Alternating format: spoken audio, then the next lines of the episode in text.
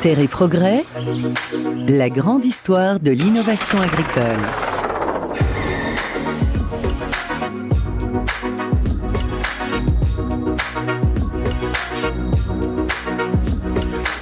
Bonjour et bienvenue au Space 2020, le Space, le grand rendez-vous de l'élevage à Rennes qui se tient cette année sur Internet pour cause de Covid, bien sûr. Le Space, le moment incontournable de l'innovation pour les éleveurs et tous les acteurs des filières du monde de l'élevage. L'innovation qui est récompensée chaque année au Space par les InnovSpace, ces trophées qui attribuent un, deux, trois étoiles aux meilleures innovations de l'année. Le palmarès cette année est à découvrir sur space.fr. Alors, les InnovSpace cette année fêtent leur 25e anniversaire. Et à cette occasion, j'ai le plaisir d'accueillir Didier Debroise, ingénieur machinisme au service agronomie de la Chambre d'agriculture de Bretagne. Bonjour, Didier. Bonjour.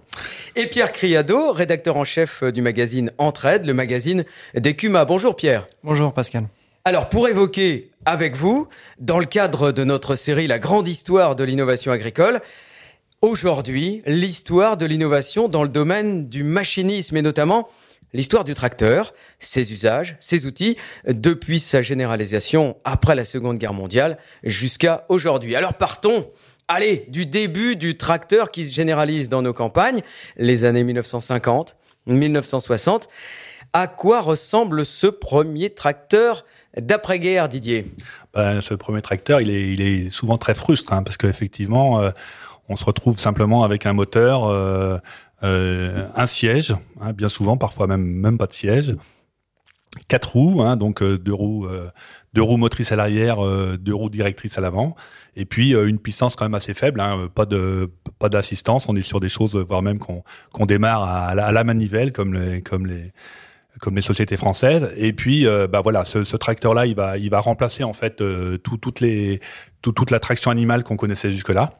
Est-ce que vous, vous l'avez connu, la traction animale? Vous n'êtes pas si vieux que ça, hein, mais est-ce que vous avez encore vu dans les campagnes, dans les années 50-60, des chevaux? Oui, moi j'ai encore vu des, des, chevaux. On avait un voisin qui avait encore un cheval. C'était le, le, seul que j'ai que j'ai vu, mais effectivement, on, on, a vu ça euh, disparaître quelque part et, et voir l'avènement des premiers tracteurs. Alors ce premier tracteur, alors est-ce qu'on peut citer par exemple le petit gris de Massey, je crois? Oui, tout à fait. Il y en a eu, il y en a eu plusieurs. L'offre était quand même euh, assez large. Il y avait beaucoup de tracteurs euh, américains, mais il y avait aussi des, des tracteurs euh, allemands. Il y avait des tracteurs français quand même aussi également. On avait une, une offre qui n'était pas, qui était pas négligeable, mais effectivement, ça s'est, ça s'est beaucoup développé. À quoi servait-il à ce moment-là, dans les années 50, 60 Qu'est-ce qu'on faisait avec ce petit tracteur faiblement puissant? Hmm.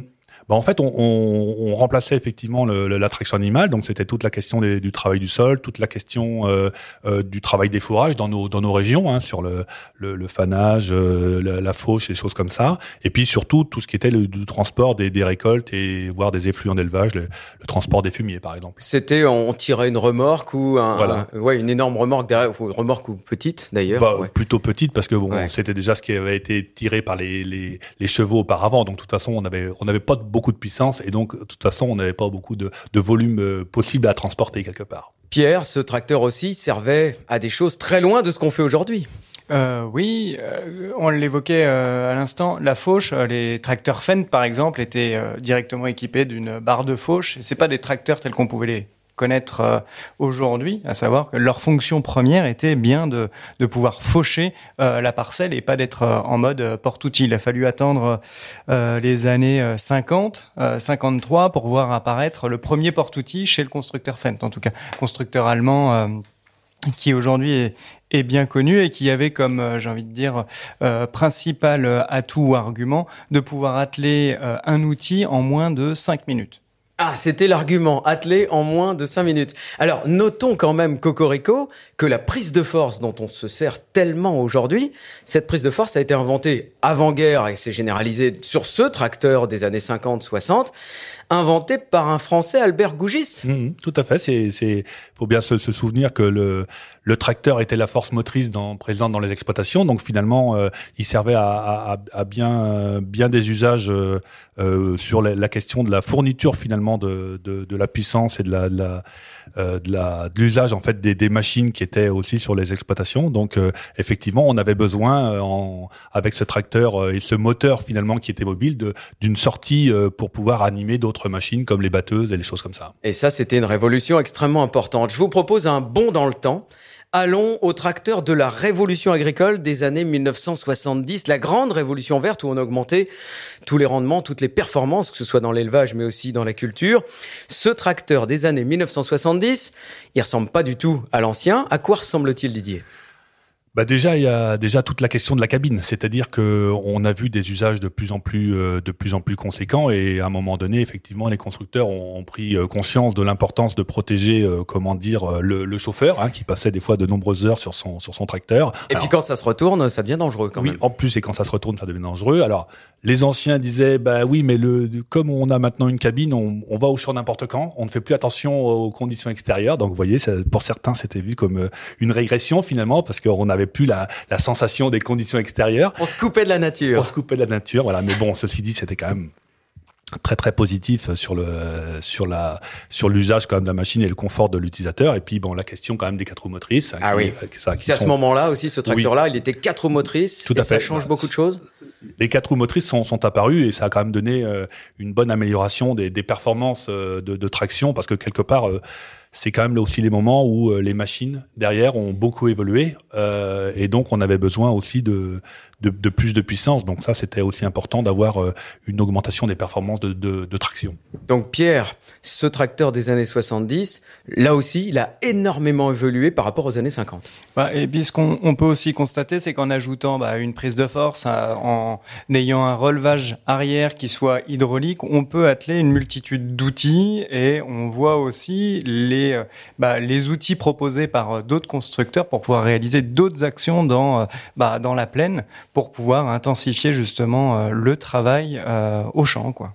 L'hydraulique, l'électricité arrive sur le tracteur, Didier, à ce moment-là? Oui, c'est vrai que on, on, a des, des machines, on, on, a quitté finalement les machines qui étaient attelées euh, avec la, la, traction animale, qui étaient des machines très très simples, et de plus en plus, on voit des machines euh, pour des besoins agronomiques, par, par l'augmentation des rendements, des besoins, euh, des machines plus larges. Exemple Donc, de machines bah, Tout ce qui était euh, outils de travail du sol, ou les, même les semoirs, les pulvérisateurs, euh, des outils qui nécessitent du coup du pliage-repliage.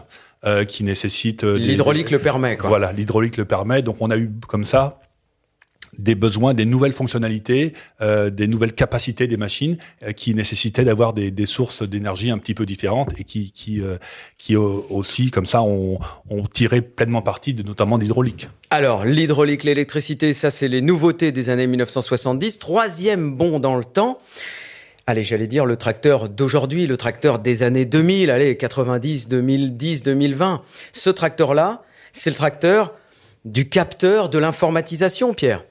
Oui, oui, effectivement, informatisation, on le dit, maintenant c'est l'extérieur qui va venir gérer le tracteur, dans le sens où on peut rajouter, bah, on peut s'appuyer sur les technologies issues des satellites pour, par exemple, disposer d'un tracteur qui va être guidé euh, sur des, euh, j'ai envie de dire assez simplement, sur des lignes droites, mais pour pouvoir par faciliter, satellite. par satellite, euh, pour pouvoir faciliter le travail de l'exploitant et avoir, j'ai envie de dire, un travail qui soit le plus bah, confortable possible pour, euh, pour, et le plus précis possible. Et le plus précis c'est on rentre dans l'ère de l'agriculture de euh, de précision avec tout ce que ça peut sous-entendre dans le sens où euh, on a des développements euh, aussi sur l'état des, euh, des parcelles via via le satellite.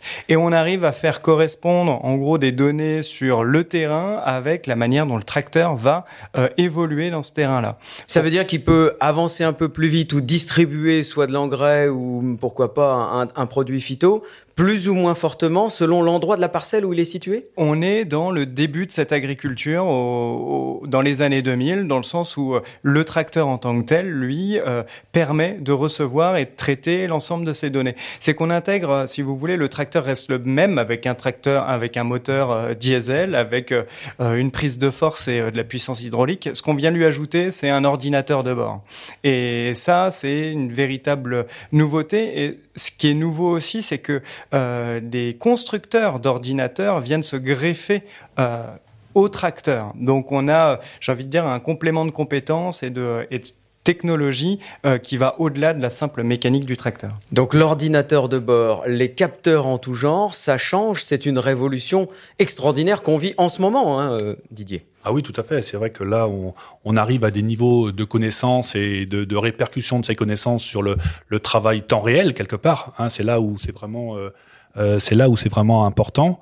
Euh, et donc euh, effectivement, ça change quand même globalement le, le, le travail de l'agriculteur parce qu'on on est on est temps réel et donc euh, on n'est pas en train de, de réaliser quelque chose qu'on a prévu il y a, il y a, six mois, mais on est en train de réagir en, en, continu sur effectivement le, le, la vraie situation de, de la parcelle ou de, du, du travail à réaliser. Et parmi les Innovspace qui sont décernés depuis 25 ans, J'en vois un en 1996, l'indicateur de pesée interactif. Pour les éleveurs, c'est extrêmement important. Alors, il n'y a pas que l'indicateur de pesée.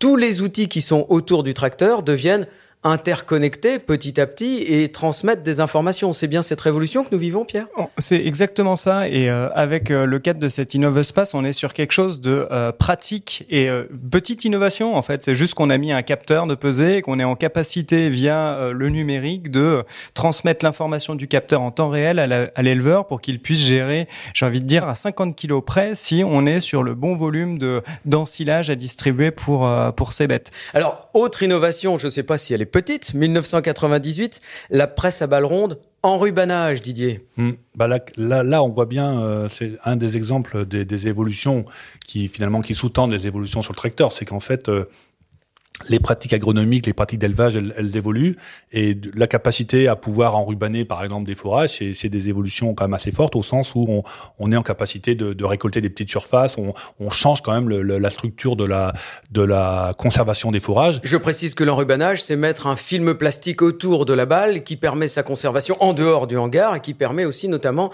une meilleure qualité nutritionnelle à l'intérieur puisqu'il n'y a pas d'air et mm. se développent des sucres qui sont favorables à la digestion de l'animal. Hein, je vous en prie, Didier. C'est ça, tout à fait. Et donc, euh, c'est ces machines-là qui finalement ouvrent des perspectives aux agriculteurs et qui effectivement changent le, la, la, gestion euh, des, des prairies euh, sur en permettant de d'avoir des récoltes plus fréquentes, plus petites et, donc qui qui en fait sont des, des, évolutions tout à fait pertinentes pour le pour l'élevage. Pour faire le lien avec le, le tracteur, aujourd'hui ces machines-là donnent des indications au tracteur, ralentissent sa vitesse quand la balle sort de la presse pour qu'elle puisse être bah, justement enrubanée ouais. et euh, et indique au tracteur, voire commande le tracteur pour qu'il reprenne euh, son activité au champ quand la machine a fini de euh, a fini d'évacuer la, la, la balle. La balle. Donc les machines commandent parfois le tracteur pour aller plus vite, moins vite, pour que le travail soit mieux fait. Dernier exemple qui va intéresser beaucoup nos éleveurs, c'est la décileuse, pailleuse, recycleuse, distributrice. Alors on est en 2003, une étoile, qu'une Atnor, Didier. Bah, en fait, l'idée, c'est vraiment de, de, le travail autour de, l'élevage, la distribution des fourrages. Hein, c'est quand même un, un travail qui est quand même assez long, qui est euh, très très fréquent puisque c'est quasiment tous les jours ou des, parfois deux, deux fois par jour. C'est l'essentiel du boulot de l'éleveur. Enfin, bah, c'est la priorité de l'abord de l'éleveur, c'est nourrir ses animaux. Oui, c'est ça.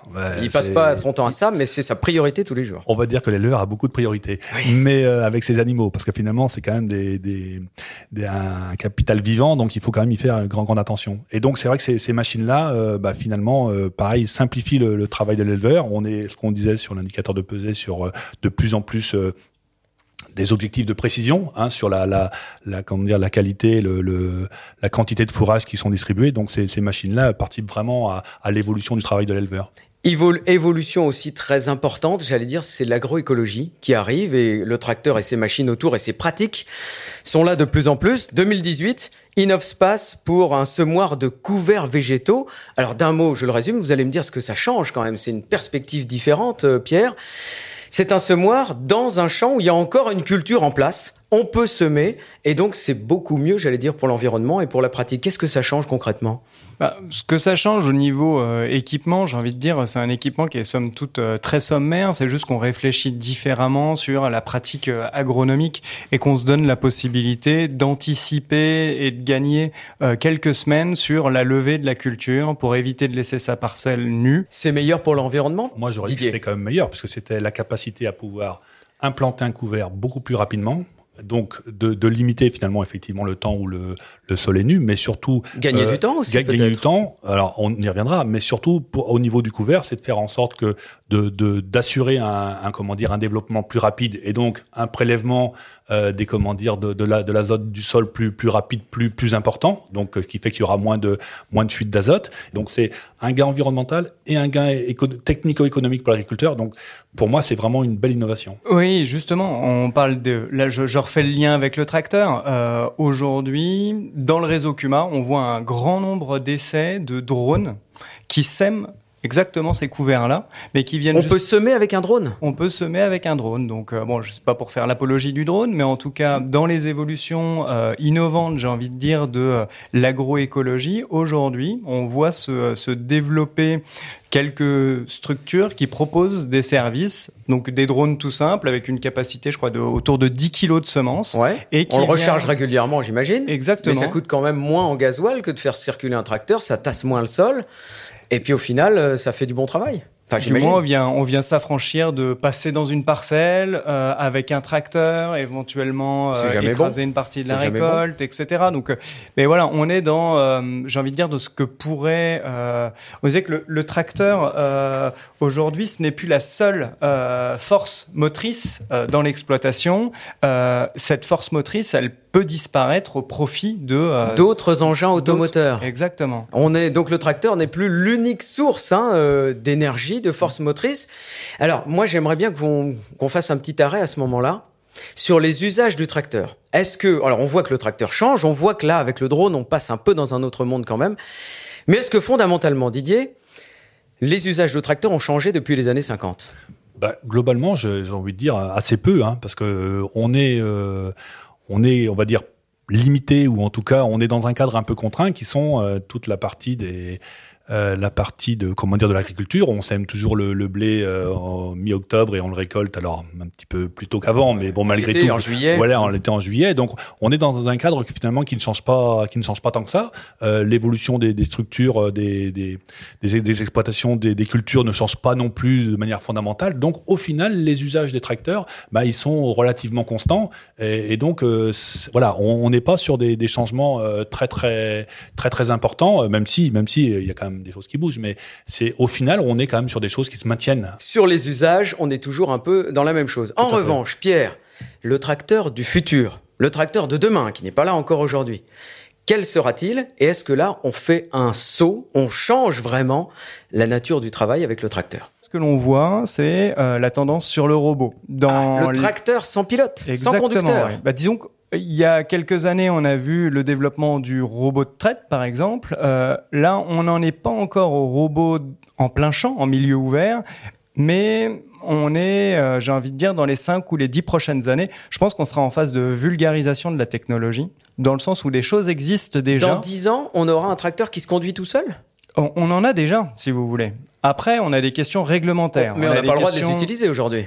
En plein champ en France, euh, dans certaines conditions, on a le droit de les utiliser. Enfin, de, haha, il faudrait que je vérifie, mais ouais. euh, en tout cas, c'est pas généralisé encore. Non, on mais on retrouve une utilisation plus forte en maraîchage sur des parcelles qui sont beaucoup plus petites, oui, sur les petits des robots, besoins, des ouais. herbeurs, d'accord. Mais le gros tracteur, lui, en plein champ, pour l'instant, aujourd'hui, on l'utilise pas. Mais vous nous dites que demain, techniquement, en tout cas, ce sera possible. On l'utilise, en tout cas, où il est fonctionnel ce tracteur robot. Vous, vous l'avez vu travailler? Euh, La semaine prochaine, j'en mets un à l'essai euh, dans le sud de la France, mais euh, d'une machine, une machine finlandaise qui euh, qui est déjà commercialisée, si vous voulez. C'est incroyable, Didier. Bah, la question, la question, euh, ce qu'on voit aujourd'hui sur la, les, ces genres de, de, de technologies, on voit les tracteurs qui, qui avancent tout seuls. Hein. Donc ça, cette question-là de dire euh, on est autoguidé par le satellite et on dit on va d'un point A à un point B, ça c'est des choses qui sont tout à fait euh, réelles et au, qui sont opérationnelles. Opérationnelles, tout à fait. Merci. Une partie de la difficulté, c'est que ces tracteurs-là qui, qui, se promènent tout seuls, en fait, ils ne prennent pas en compte leur, leur environnement. Ils peuvent écraser quelqu'un. Voilà, c'est ça. ce qui est gênant. Ce qui est un peu gênant, c'est ça, ce qui pose un peu, un peu problème. Et, et cette question de la prise en compte de l'environnement, c'est ce qu'on voit dans, dans, dans, les voitures, hein, sur notamment autour des technologies du, du lidar, euh, c'est qu'en fait, euh, bah, est-ce qu'ils est qu'ils sont capables de, de, prendre en compte leur environnement, de, leur, de le reconstituer finalement pour se rendre compte qu'il y a quelqu'un en train de passer devant, devant eux et qu'il faut freiner? Et ça, c'est une, une et s'adapter pour conduire, voilà. j'allais dire comme un homme le ferait, quoi. Tout à fait. Donc ça, c'est quand même une, une, vraie difficulté. On n'y est pas encore là, vous nous ben, dites. On, moi, je crois qu'on y est quand même encore. On il y a, est, encore on, quelques y a années. Encore un peu, un peu de ça. Après, la question de la démocratisation sera il y a aussi des questions technico-économiques qui, qui seront pas, bien sûr, qui seront pas, ça va coûter, pas minimes. ça va coûter cher. Ben, eh ben, c'est sur, sur cet aspect qu'on va se quitter. Merci Didier, merci Pierre. Merci Continuez à suivre le Space 2020 sur space.fr et sur l'application mobile. À bientôt.